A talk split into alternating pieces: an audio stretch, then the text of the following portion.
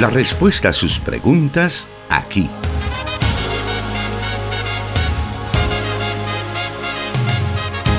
En Solución Bíblica. Comenzamos.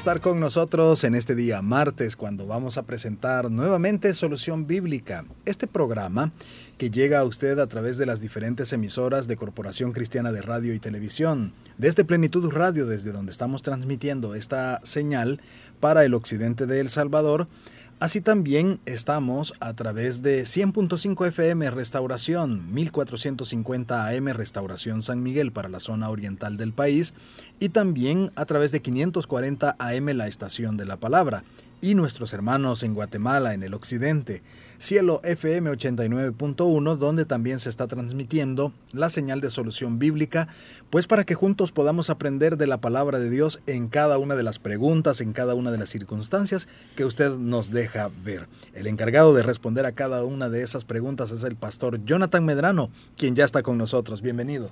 Gracias hermano Miguel, un saludo muy especial para todos nuestros oyentes que ya están pendientes de este su programa Solución Bíblica en una nueva emisión al inicio de un nuevo mes. Damos gracias a Dios por el privilegio que nos concede de poder llegar a usted a través de los diferentes medios que están a su disposición. Les hacemos siempre el recordatorio que cada una de las preguntas que son contestadas van siendo respondidas en orden de llegada. Y bueno, usted puede seguir haciendo todas esas preguntas, todos los cuestionamientos que usted tenga a través de nuestras redes sociales. Recuerdo, Pastor Jonathan, que antes, eh, cuando el programa era presentado por el pastor eh, Mario Vega, los medios eran bien limitados. Eran las cartas a través de los apartados postal el, y las llamadas telefónicas. Y bueno, una anécdota tal vez que cabe dentro de esto es que muchas veces los hermanos nos llamaban y nos decían, yo no sé cómo hacer la pregunta, pero más o menos la situación va por aquí, ¿verdad? Entonces correspondía a la persona que atendía la llamada telefónica de redactar esa pregunta y pues poderlo hacer. En otras ocasiones pues se recibían las cartas y eran leídas o era resumida por el pastor Mario Vega y así pues era como el programa podía eh, tener siempre la virtiente de preguntas. Ahora creo que se ha puesto un poco más sencilla la situación con las redes sociales, ya que los hermanos pueden enviar notas de voz, sus mensajes de texto a través del WhatsApp. Pueden enviar correos electrónicos también si así lo desean. Ahí están nuestras eh, direcciones electrónicas. Pueden comentar la transmisión que tenemos en Facebook Live en estos momentos y poner sus preguntas. Pueden llamarnos también a los números de teléfono de las cabinas de radio. En fin, son muchos los medios que están a su disposición para poder aprovecharlos al máximo y aprender de la palabra de Dios. Así que le animamos. Iniciamos el programa animándole para que usted pueda enviarnos siempre sus preguntas y el pastor Jonathan Medrano pues está acá para poder responderlas a la luz de la palabra de Dios y algo que también hay que destacar es que el pastor se toma el tiempo para explicarnos muy bien, así todos podemos aprender de su pregunta. Así que no dude más y realícela eh, mientras dura este programa o en el transcurso de la semana. Así que, habiendo dicho eso, vamos a iniciar entonces con las preguntas de esta tarde. Y la primera de ellas nos dice, ¿cuál es la diferencia del año sabático y el año jubilar? ¿Es lo mismo? No, no es lo mismo eh, en sí mismo. Bueno, un elemento, hay que recordar que un elemento constitutivo de la ley mosaica es que la tierra le pertenece a Dios y Él se la dio a los israelitas eh, por igual. Entonces, como consecuencia, del comercio, las transacciones, las ventas o los endeudamientos en los que caían muchos israelitas, eh, eso provocaba que un grupo pequeño de personas se convirtieran en grandes propietarios de la tierra, mientras que otros, eh, por su mala administración, eh, por sus niveles de endeudamiento, iban perdiendo sus propiedades, incluso algunos llegaban al punto de perder hasta su propia libertad. Entonces, con el objetivo de volver al ideal social que Dios había diseñado para la nación israelita, Él entregó dos instituciones eh, paralelas, diríamos, que es el año sabático y el año jubilar. Son dos, realidades paralelas en sí mismas, pero que en términos básicos eh, plantean la realidad del orden social que Dios deseaba establecer con la nación israelita. El año sabático eh, en realidad se repite cada siete años, de ahí su nombre. Ese año la tierra tenía que descansar y quedar en barbecho, y los esclavos israelitas eran liberados y por lo tanto quedaban saldadas las deudas. Un testimonio directo de lo que estamos diciendo se encuentra en el libro de Éxodo capítulo 21 versículo 2, donde el Señor dice, si alguien compra un esclavo hebreo, éste le servirá durante seis años, pero en el séptimo año recobrará su libertad sin pagar nada a cambio. Es decir, la deuda quedaba totalmente saldada y la persona recuperaba su libertad. Ahora, en relación al tema de cómo el israelita debía de proteger, administrar y hacer buen uso de la tierra, también la misma escritura nos da una referencia. Dice, seis años sembrarás tus campos y recogerás tus cosechas, pero el séptimo año no cultivarás la tierra, déjala descansar para que la gente pobre del pueblo obtenga de ella su alimento y para que los animales del campo se coman lo que la gente deje. Haz lo mismo con tus viñas y con tus olivares. Entonces claramente Dios estaba colocando los límites y la disposición de la tierra que Él les entregaba a los israelitas como herencia, ya que el concepto de propiedad privada no era una realidad o una dimensión que los israelitas tuvieran. Y en realidad eso se une mucho al elemento de la mayordomía que Dios le entregó al hombre. Eh, en realidad la tierra le pertenece a Dios en su plenitud y no solamente el territorio de Israel. Entonces Dios lo que trataba la manera de hacer es que alrededor de la tierra eh, hubiese una relación social o una igualdad social en la que todos los seres humanos tuvieran las mismas condiciones, especialmente su pueblo, para poder salir adelante, aún en aquellos elementos tan degradantes como el hecho de que una persona perdiera su libertad a causa de los niveles de endeudamiento, Dios también disponía un mecanismo de liberación que le permitía de alguna manera no solamente recobrar su libertad, sino que también la tierra que había quedado empeñada a causa de una deuda. Pero también Dios tenía, como lo vimos en estos pasajes, una consideración específica a la forma en que se debía de tratar la tierra. Ahora, hay algunos testimonios extrabíblicos que nos manifiestan que eh, Israel de alguna manera sí observó en algunos momentos el año sabático. Por ejemplo, Josefo, en su libro Antigüedades de los Judíos, él menciona que en algunos periodos de la historia eh, el pueblo judío sí observó el año sabático, pero también los romanos eh, hacían referencia a esta práctica que tenían los judíos de, de, dar reposo a la tierra. Y ellos no lo veían pues también como, como el Señor lo describe. Es más Tácito uno de sus filósofos más importantes, él decía que como la pereza tenía para ellos sus encantos, los judíos consagraron el séptimo año a no hacer nada. Eso es lo que decía este escritor. Entonces, tanto estas referencias extrabíblicas mencionan que efectivamente ese año sabático, ese año en el que se daba esa dispensa eh, a los esclavos, a la tierra, sí en algunas ocasiones se observó dentro de la comunidad israelita. No tenemos hasta el momento un testimonio eh, obviamente extra bíblico en el que se nos dé evidencia que Israel haya practicado el año del jubileo como tal o el año jubilar. El año jubilar eh, se celebraba cada 50 años y este iba más lejos todavía porque todas las tierras tenían que distribuirse de nuevo y cada uno volvía a la posesión del patrimonio de su familia que de alguna manera se había enajenado. Testimonios de esto nosotros encontramos en el libro de Levítico capítulo 25 versículo 8 en adelante que dice siete veces contarás siete años sabáticos. Entonces el año jubilar era el más grande año sabático, que era el año jubilar. De modo que los siete años sabáticos sumen 49 años y el día 10 del, del mes séptimo, es decir, el día del perdón, hará resonar la trompeta para todo el país. El año 50 será declarado santo y se proclamará en el país la liberación de todos sus habitantes. Será para ustedes un jubileo y cada uno volverá a su heredad familiar y a su propio clan. El año 50 será para ustedes un jubileo. Ese año no se sembrarán ni se cosecharán eh, ni cosecharán lo que haya brotado por sí mismo, ni tampoco vendimiarán las viñas no cultivadas. Ese año es jubileo y será santo para ustedes. Comerán solamente lo que los campos produzcan por sí mismos. En el año del jubileo cada uno volverá a su heredad familiar. Si entre ustedes se realizan transacciones de compra-venta, no se exploten los unos a los otros. Tú comprarás de tu prójimo a un precio proporcional al número de años que falten para el próximo año jubileo y él te venderá a un precio proporcional al número de años que queden por cosechar. Si aún faltan muchos años para el jubileo, aumentarás el precio en la misma proporción, pero si faltan pocos, rebajarás el precio proporcionalmente, por lo que se te está vendiendo es solo el número de cosechas.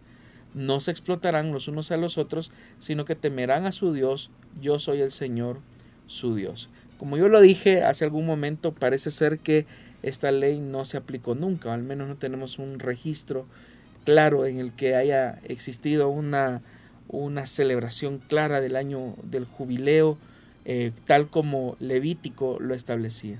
Entonces usted puede notar, estimado oyente, que eh, el año sabático específicamente se celebraba eh, llegando al séptimo año, pero la suma de todos estos años sabáticos llegando específicamente al año 50, era el gran año o el año del jubileo, que era una expresión eh, más amplia, más extensiva de lo que eran los años sabáticos en sí mismo, porque habla de una unificación de las tierras, de las libertades y también de la herencia que Dios le había entregado a toda la nación israelita.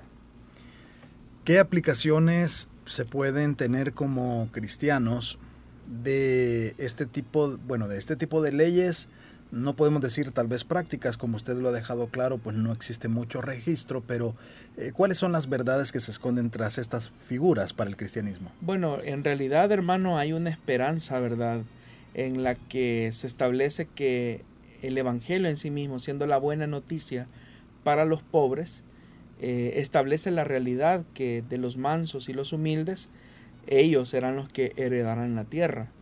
Eh, recordemos que todas estas leyes tenían como objetivo tratar la manera de luchar o contrarrestar la injusticia, el egoísmo y también la desigualdad que una sociedad, aunque se consideraba o se autoproclamaba como teocrática, podía caer en serios abusos entre sus habitantes. Entonces, hoy estas figuras legales lo que nos establece es que la tierra no nos pertenece. Aun cuando nosotros manejamos en Occidente el concepto de propiedad privada, eh, la tierra en, sí misma no nos pertenece. Nosotros solo somos administradores. Pero también de los recursos que disponemos de la tierra, nosotros no podemos crear eh, aparatos o sistemas que generen desigualdad, pobreza y explotación de los recursos.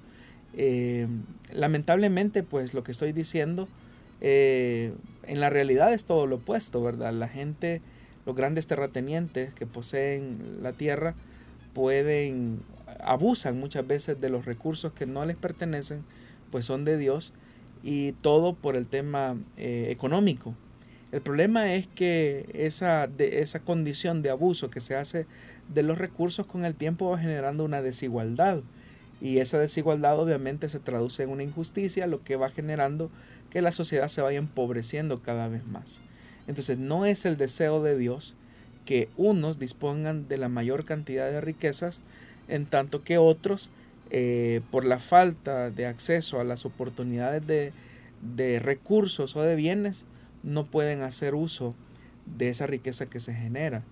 Entonces es ahí donde nosotros tenemos que ser conscientes que Dios es un Dios de justicia y que por lo tanto el reino de Dios es una propuesta de un nuevo orden social. Las personas normalmente reducen el tema del reino de Dios a una realidad eh, espiritualizada, Pero recordemos que para Dios no existe una separación entre lo espiritual y lo terrenal o lo secular. Para Dios lo que existe es la realidad, la realidad en la que Él gobierna. Él es el Dios eterno que está por encima del tiempo y el espacio, lo que significa que Él tiene demandas y exigencias para las relaciones que los seres humanos establecemos, incluidas las relaciones comerciales eh, o mercantiles que se puedan tener. Muy bien, de esa manera es como hemos iniciado el programa Solución Bíblica esta tarde. Le invitamos para que siga en nuestra sintonía y siga también nuestras redes sociales. Ahí encontrará esta transmisión en vivo para que nos vea, nos comente y así juntos poder aprender de la palabra de Dios. Volvemos en unos segundos.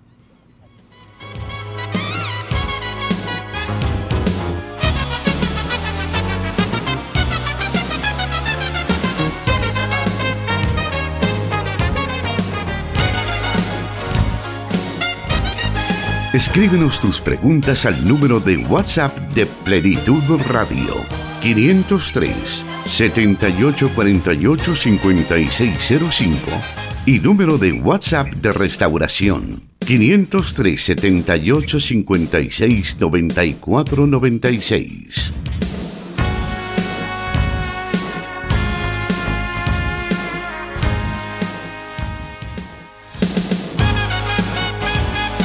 Seguimos dando a conocer las preguntas que nuestros oyentes nos envían para que sean respondidas en el programa Solución Bíblica. Y ahora vamos a la siguiente pregunta que dice así. En la Biblia se habla de los prosélitos y los temerosos de Dios. ¿Estas alusiones en las escrituras se refieren a las mismas personas o eran grupos distintos?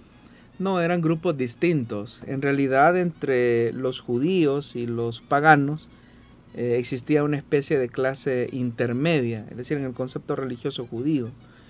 Y es que aquellos que de alguna manera tenían un acercamiento un poco más profundo a la religión judía, es a ellos a los que se les llama prosélitos. De hecho que la palabra prosélitos en el griego lo que significa es acercarse. Entonces eran paganos convertidos al judaísmo, a la fe del judaísmo, y aceptaban toda la normativa, toda la práctica eh, del judaísmo, incluida la circuncisión. Pero eh, paradójicamente la religión judía no los consideraba judíos propiamente dicho, entonces por eso es que se le llama o se le llamaba prosélito. Si bien es cierto, tenían una simpatía, tenían un acercamiento a la religión judía, pero los judíos, pues obviamente no los consideran judíos porque no habían nacido de, la nación israelita. Se sabe que eran numerosos eh, en la diáspora y algunos rabinos en la época en la que se escribe el Evangelio de Mateo parece haber notado la, la lucha o el deseo de muchos judíos de convertir a muchos al, judaísmo a través de este acto de proselitismo. Por eso es que en el Evangelio de Mateo, en el capítulo 23, versículo 15, Jesús les dice, hay de ustedes maestros de la ley y fariseos hipócritas, recorren tierra y mar para ganar un solo prosélito, y cuando lo han logrado lo hacen dos veces más merecedor del infierno que ustedes. También tenemos otro testimonio en la escritura, en, específicamente en el libro de Hechos de los Apóstoles, donde se nos menciona que uno de los seleccionados, uno de los siete varones seleccionados o escogidos para servir las mesas de las viudas, que nosotros comúnmente llamamos la selección de los diáconos, se nos dice que uno de los integrantes de estos siete era un prosélito. Entonces, el prosélito era todo aquel pagano que se acercaba a la fe judía y aceptaba toda la normativa del judaísmo, incluida la circuncisión. Ahora, los temerosos de Dios eran paganos que también tenían atracción hacia el judaísmo, pero que rechazaban algunas de las prácticas de la religión judía, especialmente el de la circuncisión, porque para ellos, eh, como paganos, el tema de la circuncisión era algo despreciable. Por ejemplo, el caso más famoso, el que se encuentra en Hechos capítulo 10, cuando se habla acerca de Cornelio. De Cornelio se hace una descripción que él era una persona temerosa de Dios. Pero ese concepto de temeroso de Dios implica alguien que tiene un acercamiento o un interés o una inclinación a la doctrina del judaísmo, pero que no acepta todas sus prácticas. Entonces, veamos lo que dice Hechos capítulo 10, versículo 2. Vivía en Cesarea un centurión llamado Cornelio del regimiento conocido como el italiano. Él y toda su familia eran devotos y temerosos de Dios. Dice que realizaba muchas obras de beneficencia para el pueblo de Israel y oraba a Dios constantemente. Entonces, eh, podemos notar que Cornelio no era un prosélito como tal, pero se le describe como un temeroso de Dios. Ah, ¿A qué se debía que los, considerados, temerosos de Dios no optaran por la práctica de la circuncisión? ¿Cómo era vista la práctica de la circuncisión entre los paganos? Bueno, lo que ocurre, hermano Miguel, es que para el pueblo griego y posteriormente para los romanos, eh, la circuncisión era un acto muy bochornoso.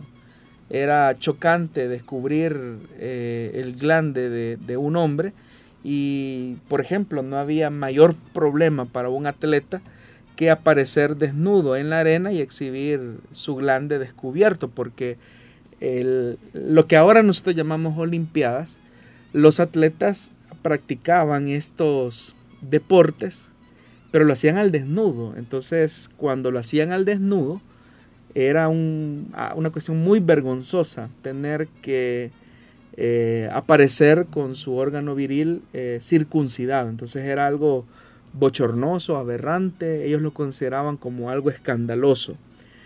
Pero en realidad no era tanto un tema de pena o de vergüenza, sino porque dentro del concepto griego que después es adoptado por el Imperio Romano, eh, eso era un síntoma o era un signo de poca virilidad. Entonces, de poca virilidad. Aunque ahora pues se sabe que la circuncisión, aparte de que tiene beneficios eh, para la salud masculina, como la prevención del cáncer de pene, eh, como también el tema de una mayor, eh, digámoslo así, de, un mejor ejercicio de la intimidad sexual, eh, entre otras prevención de enfermedad de transmisión sexual, pero en esta época se veía como todo lo opuesto. Entonces, tanto griegos como romanos veían esta práctica como un acto barbárico, irreverente, de mucho exceso y depravación, que a su juicio pues era como una situación muy vergonzosa. Entonces por esta razón es que los temerosos de Dios o los que se consideraban o se les conocía como temerosos de Dios no practicaban la circuncisión porque todavía tenían eh, estos conceptos, ¿verdad? Acerca de la masculinidad y la, y la virilidad. Muy bien, haremos una nueva pausa. Le invitamos para que usted siga con nosotros tanto en las redes sociales, específicamente en Facebook. Ahí tenemos nuestra transmisión en vivo y también lo puede hacer a través del internet en nuestra página elim.org.sb. Ahí encontrará los links de Corporación Cristiana de Radio y Televisión. También puede escucharnos a través de Restauración y Plenitud Radio por medio del internet.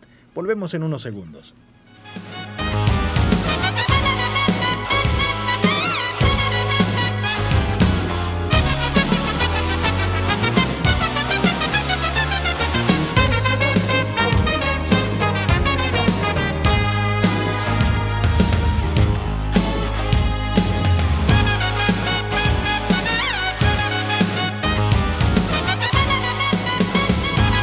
transmitiendo solución bíblica para El Salvador y el mundo.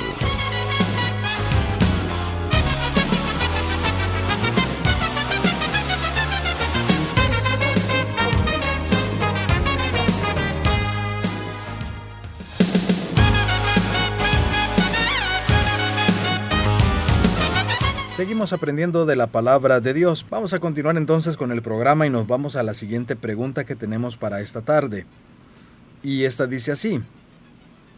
¿Quiénes conformaban el Sanedrín? ¿Eran solo los sacerdotes quienes lo integraban?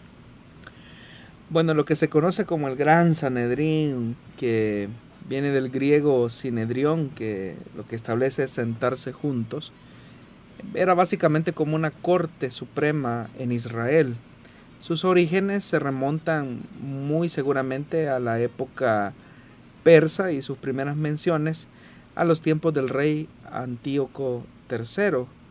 Em, fue instituido durante el periodo de Juan Hircano, entre el año 134 al 104, eh, al igual que en otras ciudades helenistas. Básicamente de lo que se trataba, como ya lo dije, era de un consejo que asesoraba, en este caso al sumo sacerdote, quien era considerado como el jefe espiritual supremo de la nación. Y él básicamente lo que hacía era presidir dicho consejo o, el Sanedrín.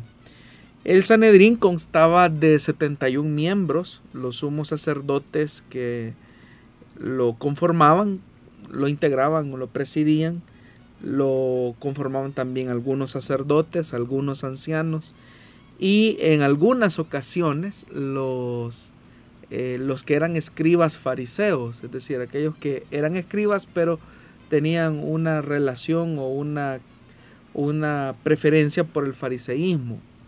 Durante mucho tiempo el Sanedrín estuvo básicamente controlado por los sacerdotes.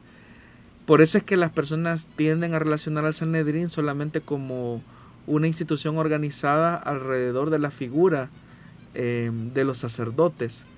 Pero en realidad durante la existencia y el funcionamiento del Sanedrín hubo mucha lucha, hubo mucha pugna por el control total del consejo. Ahora, como corte de justicia, eh, ellos juzgaban contra aquellos atropellos que se hacían a la ley, ellos eran los encargados de fijar las doctrinas, también básicamente controlaban toda la vida religiosa. Pero a raíz de que la presencia del Sanedrín y su control y su poder religioso era tan grande y el tema político religioso no se desvinculaba, Herodes el Grande trató la manera de limitar sus poderes pero que en algún momento de la historia esos poderes fueron restaurados y en algún momento durante la, ocupación romana esos poderes incluso fueron eh, ampliados. Eh, se ha discutido mucho eh, en realidad sobre si el Sanedrín tenía o no poder para condenar a muerte en tiempos de Jesús. de todas formas, hay que recordar que para pronunciar una condena de muerte hacia un acusado se necesitaban dos sesiones de 24 horas de intervalo. Sabemos que el Sanedrín también tenía bajo su disposición una guardia que eran los encargados de brindarles como una especie de seguridad. Pero también el fenómeno del Sanedrín creó un fenómeno paralelo y es que aparte de este gran Sanedrín habían pequeños, pequeños Sanedrín eh, alrededor de Israel, que eran básicamente ancianos que se encargaban de juzgar ciertos elementos eh, cotidianos de la nación israelita. Eh, y solamente aquellos elementos que eran un poquito más de mayor envergadura es que el gran Sanedrín se encargaba de dirimir o tratar la manera de establecer un parámetro jurídico religioso sobre los casos que se llevaban frente a ellos. Por eso es que Jesús, allá en el Evangelio de Mateo, capítulo 5, versículo 25, él dice, si tu adversario te va a denunciar, llega a un acuerdo con él lo más pronto posible. Hazlo mientras vayan de camino al juzgado, dice acá. No sea que te entregue al juez y el juez al guardia y te echen en la cárcel. Entonces, a lo que Jesús está refiriendo cuando habla de jueces, eh, no se está refiriendo al concepto que nosotros tenemos de jueces, sino que de estos pequeños ancianos, que, de estos pequeños Sanedrín que habían a lo largo de la ciudad, a lo largo y ancho del territorio israelita, y que se encargaban de resolver algunos problemas sociales, comunitarios, religiosos también, que se vivían eh, al interior de la nación. Entonces, estos pequeños Sanedrín también, eh, si tenían la responsabilidad de velar por los elementos comunitarios y espirituales de la nación, también eh, ellos estaban muy estrechamente relacionados con el poder religioso que se concentraba en el templo. Entonces, estimado oyente, en, básicamente el Sanedrín lo componían en su mayor fuerza eh, la élite sacerdotal, pero los fariseos también tenían una representación eh, significativa dentro de este consejo. Aunque hubo momentos, eh, ya específicamente antes del año 70, donde el Sanedrín básicamente comenzaba a ser controlado en una muy buena parte por el fariseísmo rabínico. Muy bien, queremos aprovechar este bloque también para que podamos eh, dar a conocer la, siguiente pregunta que nos han enviado nuestros oyentes. Y esta tiene relación también con, con el tema. Y dice así, ¿existen diferencias entre el yavismo y el judaísmo o es una misma expresión religiosa de la fe israelita? Bueno, cuando hablamos de yavismo, estamos frente a los orígenes de la formación más primitiva de la identidad religiosa de Israel, alrededor de Yahvé, el único Dios verdadero. Eh, esa expresión de fe, que es muy primitiva, la que desde un punto de vista sociológico, antropológico, eh, concentra sus particularidades espirituales específicamente en la experiencia del periodo que se conoce como periodo patriarcal, de esa convicción de que el Dios de la alianza no es otro que aquel que tuteló a Abraham y a su descendencia y se manifestó a la nación, a sus descendientes, eh, y de ellos pues eh, se recibe una correspondencia en una actitud de sumisión y de culto hacia Yahvé a ese periodo antes del exilio, llegando incluso a la, monarquía israelita, estamos frente a lo que se conoce como el yavismo. Pero las características del yavismo es que el énfasis básicamente lo que trata es de posicionar la verdad de que Yahvé es el único Dios verdadero y que no hay otro Dios. Es decir, es, el yavismo apela a un monoteísmo puro. Es importante que nosotros entendamos esto porque nosotros cuando hablamos de la nación israelita muchas veces pensamos que Israel tenía problemas de idolatría y es verdad que los tenía. Pero cuando uno piensa en, en la idolatría uno cree que Israel abandonaba a Yahvé en el sentido de que no creían que Yahvé fuera Dios sino que la idolatría de Israel tenía que ver más que todo con el hecho de que sí es verdad, reconocemos que Yahvé es Dios, pero Baal también es Dios, Astarte también es Dios. Entonces ellos, al igual que las otras expresiones étnicas eh, en el aspecto religioso, ellos pues reconocían a las otras divinidades. Pero la lucha de los profetas era acentuar la verdad de un monoteísmo puro. A esa lucha incansable de los profetas clásicos es a lo que se conoce como el periodo del yavismo, porque era la lucha básicamente de los profetas por acentuar la verdad de un monoteísmo puro. Por eso es que cuando encontramos relatos como el de Elías, que básicamente él le dice y le encara a la nación y le dice, miren, si el Señor es Dios, sirvan al Señor, pero si Baal es Dios, sírvanlo a Él, pero defínanse porque van a estar cabildeando entre, entre dos pensamientos. O sea, no es que Israel no reconociera a Yahvé como Dios, ellos lo reconocían como su Dios local, pero seguían viendo en las otras divinidades, en las otras expresiones eh, de las divinidades como, como dioses también. Y, es, y para Dios eso era un acto de infidelidad. ¿Cuándo es que Israel medianamente supera ese concepto de ver a otros dioses como dioses, al igual que el Dios verdadero de Israel. Cuando llegan al exilio, es decir, que en el exilio hay un proceso de entendimiento y de confirmación de que en realidad Yahvé es el único Dios verdadero y que no hay Dios a la par de él. Cuando ellos terminan en su terminan de terminan su exilio, eh, regresan al territorio nuevamente, resulta ser que ya ellos tienen una comprensión de ese monoteísmo puro. Pero si ellos entienden a un Dios que demanda exclusividad, ellos también entienden que ellos son un pueblo exclusivo para ese Dios. Y entonces es ahí donde se da una mutación o una transformación eh, bastante interesante. Y es que la religión se comienza a convertir en una religión eh, muy etnocentrista. Y evidencia de eso nosotros lo tenemos, por ejemplo, en el libro de Esdras, donde dice la escritura que habían unos, incluidos de la clase sacerdotal, que se habían casado con mujeres paganas. Pero dentro de las reformas de Esdras es cuando se produce aquella expulsión de estas mujeres y de los hijos que se habían tenido con estas mujeres paganas.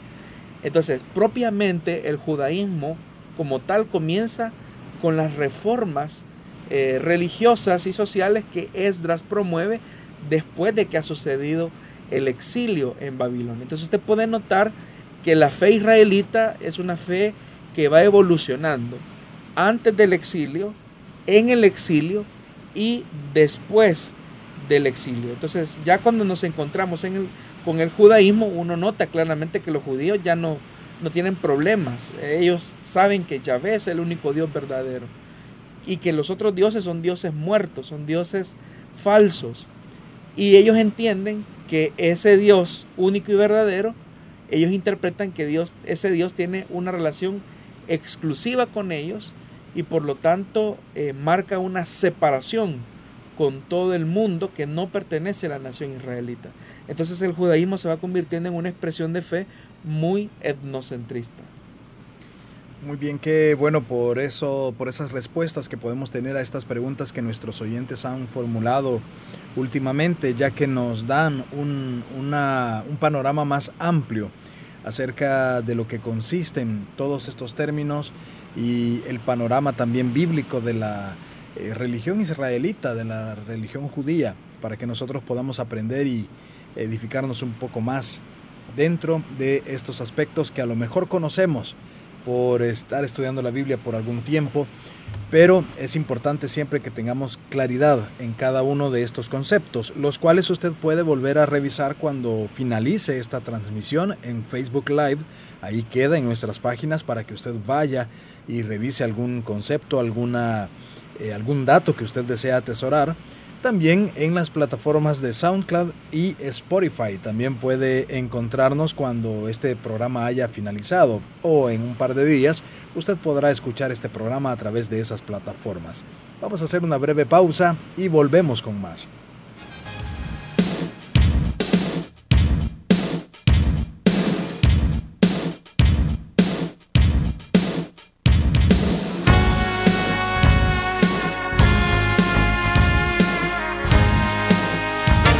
Solución Bíblica. Puedes escucharlo en Spotify.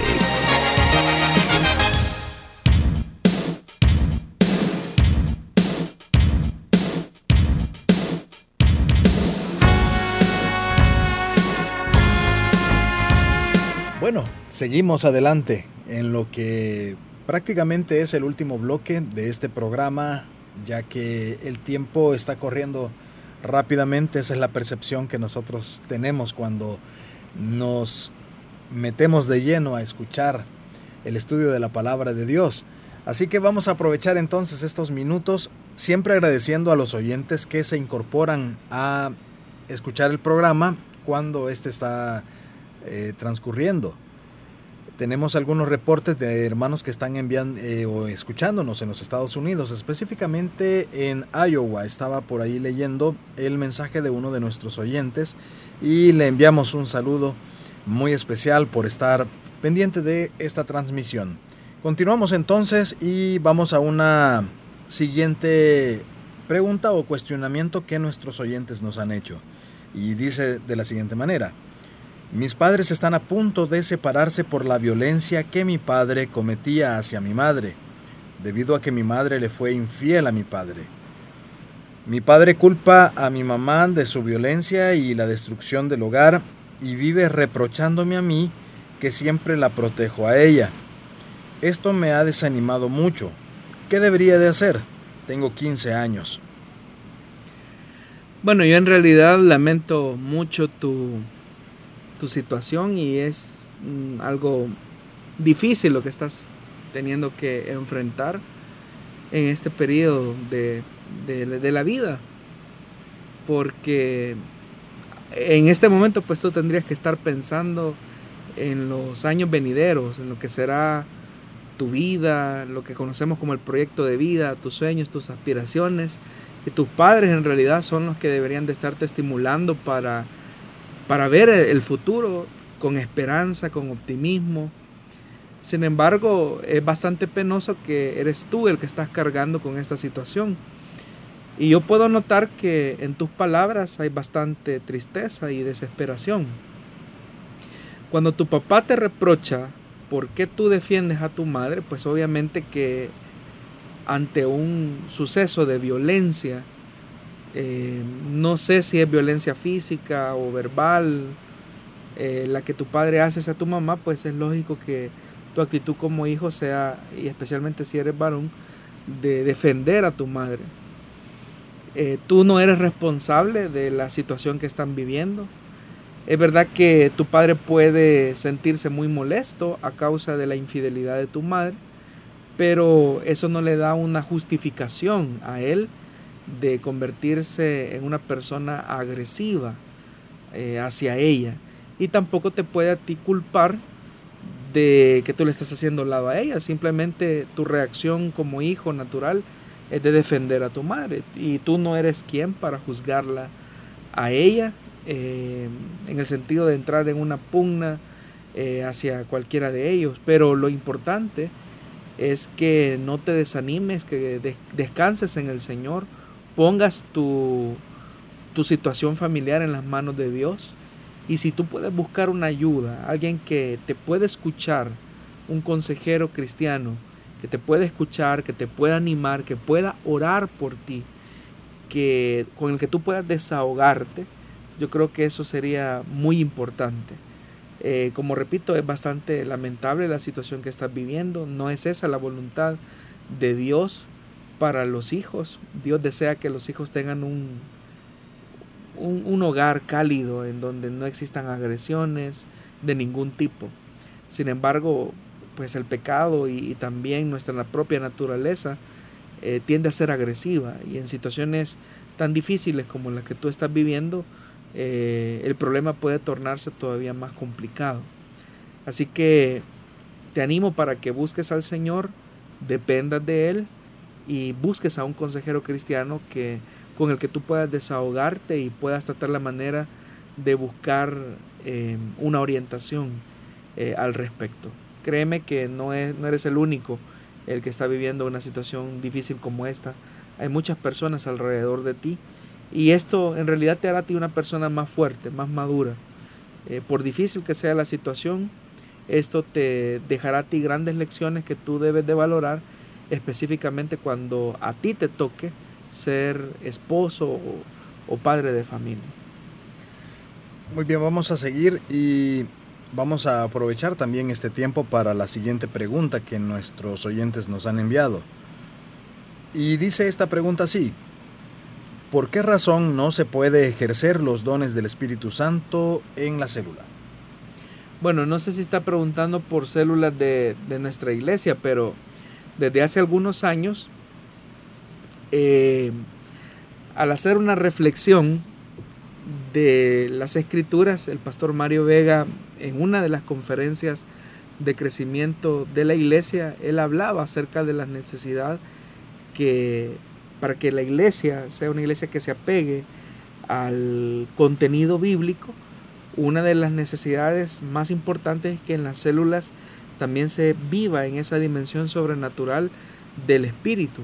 Y eso implica que cada creyente pueda ejercer sus dones en la célula. No solamente eh, los dones, los nueve dones que conocemos como dones del espíritu, sino que también los dones que Dios le haya entregado a cada uno, como el de presidir, el de enseñar, el de dar, que son dones que, aunque no aparecen en el grupo de los nueve, pero al final pues son gracias que Dios otorga a los creyentes y que se ponen para el servicio los unos con los otros. Entonces, si estamos hablando de las células de la iglesia de Elim, eh, sí, en las células de la iglesia LIM se pueden ejercitar los dones y se deben de hacer tal como la Biblia en Corintios establece que deben de ser ejercitados. Muy bien, y en este caso, pastor, em, ¿cómo se puede cuidar?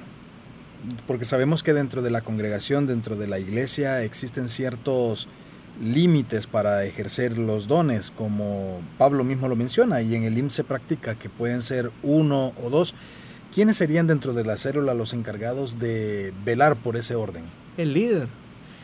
El líder es el que debe de ser muy cuidadoso, de escuchar lo que, de juzgar la profecía. Eh, la Biblia nos manda que prestemos mucha atención a lo que se profetiza, a lo que se dice.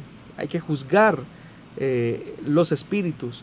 Entonces, eso implica em, tener un conocimiento de la escritura, que la profecía no contradiga la enseñanza bíblica, sino que por el contrario la reafirme nuevamente.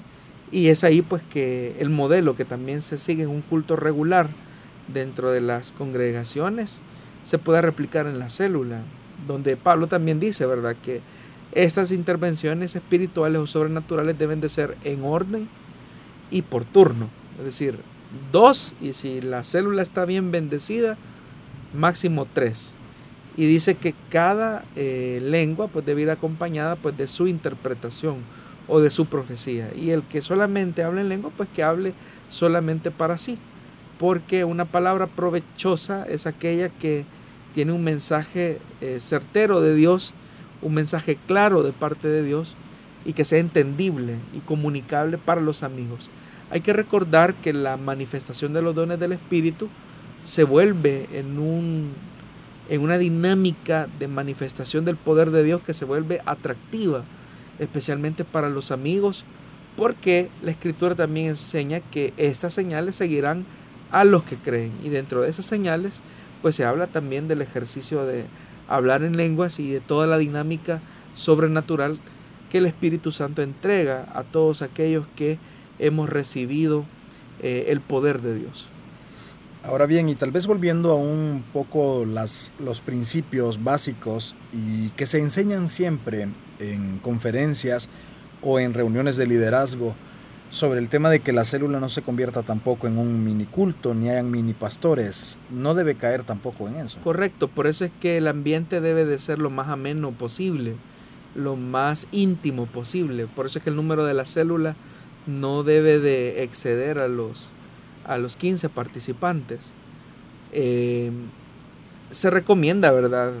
Que por ejemplo el orden de las sillas sea como el de una sala normal de una casa la no utilización de un púlpito eh, o flores o sonido, porque no es un mini culto el que se está haciendo, sino que es una célula de hogar. Es decir, que la célula está diseñada para llevar el Evangelio a los amigos y por lo tanto los líderes deben de ser responsables en, en mantener ese ambiente de confianza, que si bien es cierto hay una acción sobrenatural como el ejercicio de los dones, pero eso no debe de romper la intimidad y los lazos de confianza que se deben de generar al interior de las células.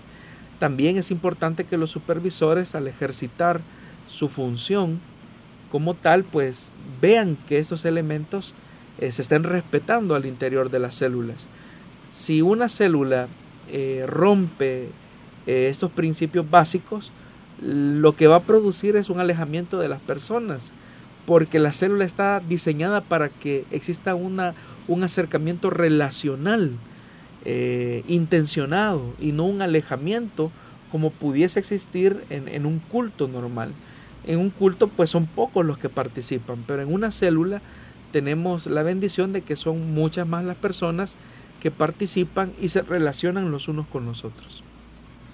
Muy bien, con esa reflexión vamos a finalizar ya el programa de hoy. Siempre pues es para nosotros un privilegio enorme llegar ahí donde usted se encuentra, donde nos está escuchando, aún en medio de las dificultades que pueda estar atravesando en el tránsito, donde sea que usted nos esté escuchando, pero lo importante es que podamos tener este momento para poder conectarnos con la palabra de Dios, poder aprender de la palabra de Dios y que ella nos instruya a cada instante. Y agradecemos al pastor Jonathan Medrano por dar todas esas respuestas. Hermano Miguel, gracias a usted también por trasladarnos las preguntas de los oyentes y a todos nuestros hermanos y amigos que nos escuchan a través de la radio, siempre les invitamos para que estén pendientes de las emisiones de este programa. Recuerde que también eh, estarán estará disponible este, este programa en las plataformas que están a su disposición. Si el Señor lo permite, nos volvemos a encontrar en una nueva emisión del programa Solución Bíblica. No nos resta más que desearle una feliz semana, que Dios le bendiga grandemente, que disfrute también de las vacaciones, ya que a nivel nacional, pues eh, sí hay un día de vacaciones, pero en San Salvador tienen alrededor de tres días y que pueda usted disfrutar en compañía de su familia. A veces eh, tal vez planeamos para nosotros mismos y dejamos de lado la familia, pero creo que es importante pensar en ello, pastor. Así es, aprovecha este tiempo, especialmente quienes eh, residen en la capital, para aprovechar el tiempo con su familia. Eh, creo que los recuerdos que se van grabando en el corazón de nuestros hijos son aquellos que se hacen con tiempo de calidad con ellos. Bueno, y la última pregunta. ¿Se puede ir o no se puede ir a la feria? bueno, lo vamos a dejar pendiente. Queda pendiente para el próximo programa. bueno, gracias por habernos sintonizado. Que Dios le bendiga.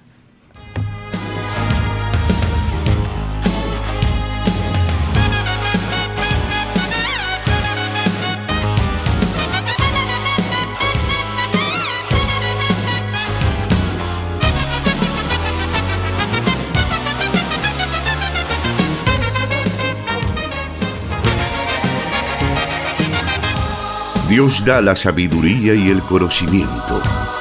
Solución bíblica. Hasta el próximo programa.